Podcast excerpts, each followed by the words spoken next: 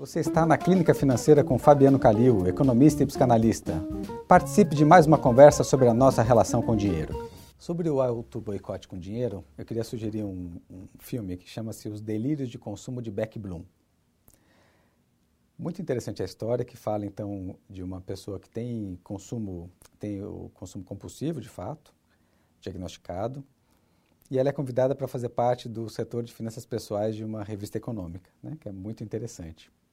E mostram várias cenas dela tentando é, sair dessa situação, sair desse auto-boicote que ela própria se propõe. No começo ela nem enxerga, né, mas depois ela começa a, a perceber isso e tenta criar estratégias, desde congelar o próprio cartão de crédito, é, são estratégias interessantes que ela vai usando, compartilhar com uma amiga, enfim, participar de um grupo de consumidores é, compulsivos.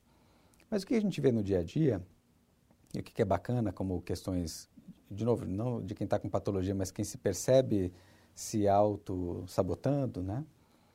É saber eu saboto o quê, primeiro. Segundo, saber eu saboto o quê e por que razão que eu tenho essa autossabotagem, né?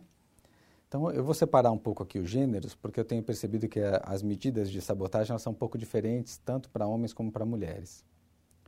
Os homens têm como telhado de vidro os pais, de alguma maneira. Então, quando eles chegam perto de passar do nível educacional, do nível econômico dos pais, eles às vezes inconscientemente têm alguns boicotes importantes, como quebrar, perder o emprego, enfim, ou de repente se endividar, mas como estratégia para não ultrapassar o pai é como, quase como se estivesse desonrando o pai, inconscientemente, com histórias de cada um com a sua, o seu percurso de vida. As mulheres já têm uma outra sensação de que elas deveriam cuidar dos pais. E essa sabotagem ela ganha um outro lugar mais complicado, na minha opinião, para as mulheres, porque as mulheres ela têm essa, essa sensação muitas vezes, eu vejo mulheres jovens tomando a decisão de não se casarem. Porque a decisão de casar significaria abandonar os pais. Olha que curioso, né? Só que como ela não pode assumir isso claramente, porque ela não pode matar esse sonho nela de querer casar, por exemplo, ela tem que arrumar uma estratégia. E a estratégia que elas arrumam muitas vezes, inconsciente de novo, né? É que a relação nunca dá certo. É uma relação que sempre vai se acabando. Né? De alguma maneira, quando a coisa começa a caminhar, quando estão num, num circuito, ela se auto-boicota mas com a, com a grande questão por trás, por, né, o que está ali por trás dela, de não querer enfrentar esse rompimento que ela criou né, na cabeça dela, de que ela romperia abandonando os pais. Então, o primeiro fato é a gente entender a origem disso, que talvez para o homem possa ser, estou dando um exemplo aqui, que às vezes é o telhado de vidro do próprio pai, e para a mulher pode ser o cuidado dos próprios pais. Né? Então, se ela atravessa que casar-se não significa abandonar os pais, e que se ele entende que ter sucesso não significa desonrar o seu pai, significa ao contrário, se o pai teve toda a investida que teve no cuidado, enfim, seria de bom tom que esse filho pudesse ultrapassá-lo, né? E para a filha a mesma coisa, o desejo que os pais têm para a filha é que ela possa seguir a sua própria vida, né? Se a gente pegar a analogia de outros animais aí, que às vezes a, a ilustração é melhor, a intenção é que os filhos tenham autonomia, de algum modo que caminhem a sua vida autonomamente. Mas se a gente consegue olhar para isso, essa razão, eu começo então a entender um pouco do porquê que eu me boicoto. As mulheres têm um, boicote muito interessante, que elas, por exemplo, quando fazem uma viagem, uma viagem que tem muita culpa, enfim, o jeito delas fazerem uma viagem e que essa viagem não apareça é fazer uma viagem e tomar dívida ao mesmo tempo. Os homens fazem a mesma coisa, eles começam a construir patrimônio e se endividam loucamente, uma dívida do tamanho da conquista que eles fazem. É quase como se fosse um esconderijo. Como é que foi sua viagem? Nossa, você não sabe como é que está meu cartão de crédito, caos, não sei se devia ter feito essa viagem, nossa, estou devendo até os tubos. Então eu escondo a viagem, escondo o lado bacana da viagem e só mostro as coisas negativas, com uma intenção de fazer um equilíbrio da minha viagem não aparecer.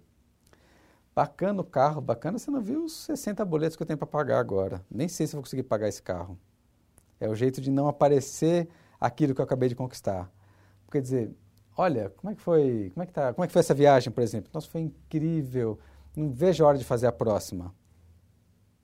Eu tenho a sensação de que vão me chamar de metida, de que eu estou pretensiosa, de que só você viaja, ninguém nunca fez uma viagem desse tipo, enfim. E tem até famílias que cobram isso, né?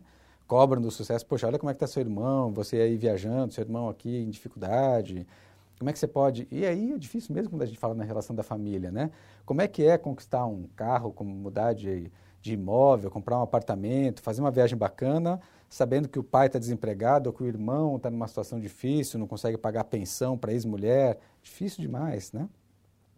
Mas se a gente lembra que cada um tem a sua jornada e cada um é responsável pelos seus atos, não significa que a gente esteja indisponível para ajudar.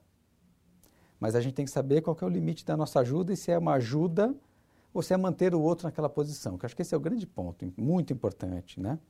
Então, toda vez que a gente tem um auto-boicote, é esse o ponto que a gente queria colocar aqui, a gente tem que lembrar o que, que a gente tem como expectativa. Às vezes eu gosto daquele lugar de ser o filho querido que sempre ajuda. Esse é um lugar perigoso, mas muito. Ele traz prazer também. Então a gente fala só que, poxa, não queria ajudar, me boicoto em função em relação à família tal. Pode até ser. Grande parte dos boicotes não são em nome próprio, são em nome de alguém, né? E quando são em nome próprio, esses boicotes, eles são boicotes que a gente não se permite realizar alguma coisa, mas tem um motivo para a gente não se permitir realizar. Seja conquistar, seja ter uma experiência. O que, que me faz ficar boicotando o tempo todo e eu coloco algumas perguntas só como diagnóstico para que vocês pensem. Olhe para a renda das pessoas, no seu imaginário, as pessoas estão muito no, ciclo, no seu círculo íntimo, familiar, de amigos, e pergunte-se em que grau você está. Se você está igual, abaixo ou acima dessa média. Esse é um primeiro diagnóstico para você ver, encontrar algumas razões para esse boicote. A segunda é olhar o tipo de trabalho que você tem, se você tem prazer, se você gosta de fazer o que você faz, se você vai realizando seus planos e como é que as pessoas estão ao seu redor se relacionam com as suas carreiras e com o que elas conseguem, de fato, fazer dos seus sonhos, enfim, de experiências, se elas conseguem ter isso ou não. Começa a perceber se você está se destacando. Geralmente, quem mais se boicota é quem mais se destaca, usualmente. Quem está na média tem menos boicotes. Quem se destaca costuma ter mais boicotes, mais cenas de boicote. A outra é a gente se permitir prazer e aí vale a pena a gente visitar a nossa biografia. Como é que foi a nossa vida, o que, que a gente escutou de dinheiro o tempo todo e o que, que a gente escutou sobre as pessoas que tiveram sucesso, o que, que a gente escutou sobre as pessoas que conseguiam fazer o que queriam. O que, que falam de uma mulher que faz o que ela tem vontade? É uma mulher que nunca vai ter um homem, porque ela nunca vai ser submissa. Isso era conversa de uma geração e meia para trás, nem tanto assim. Né? A mulher deveria ter uma certa dependência do homem. Mas isso já é passado. Mas essa ainda é uma verdade nas cozinhas das casas brasileiras. As cozinhas só entre mulheres ainda cobram muito de uma mulher que sai para trabalhar e tem sucesso. E sucesso significa simplesmente conseguir ter um trabalho que ela saia de casa todos os dias para ter sua própria renda e não seja exclusivamente dependente de um marido.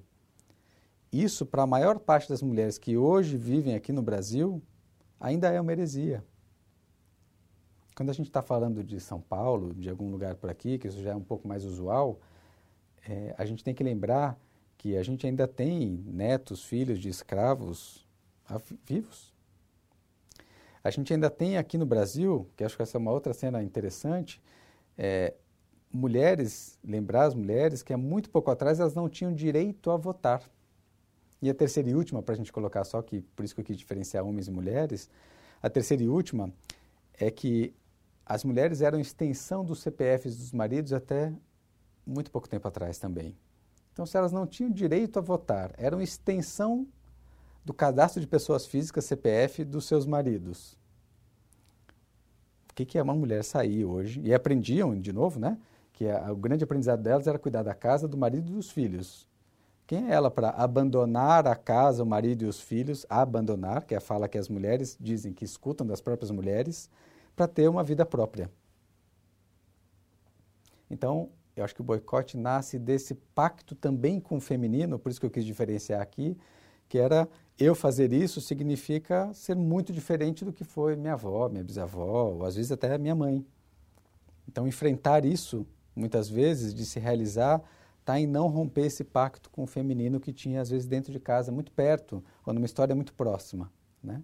Então, acho que observar os membros familiares ao entorno nos ajuda a entender por que, que a gente se boicota e a gente ressignificando isso, talvez a gente consiga ter horizontes mais claros e se boicotar menos, definir limite para nossas ajudas, que definir limite para nossas ajudas nos ajuda a realizar e não se boicotar e continuar ajudando. Você acabou de ouvir mais um podcast do programa Isso é da sua conta, do canal do Money. Do Money, um novo olhar sobre o comportamento humano relacionado à vida financeira.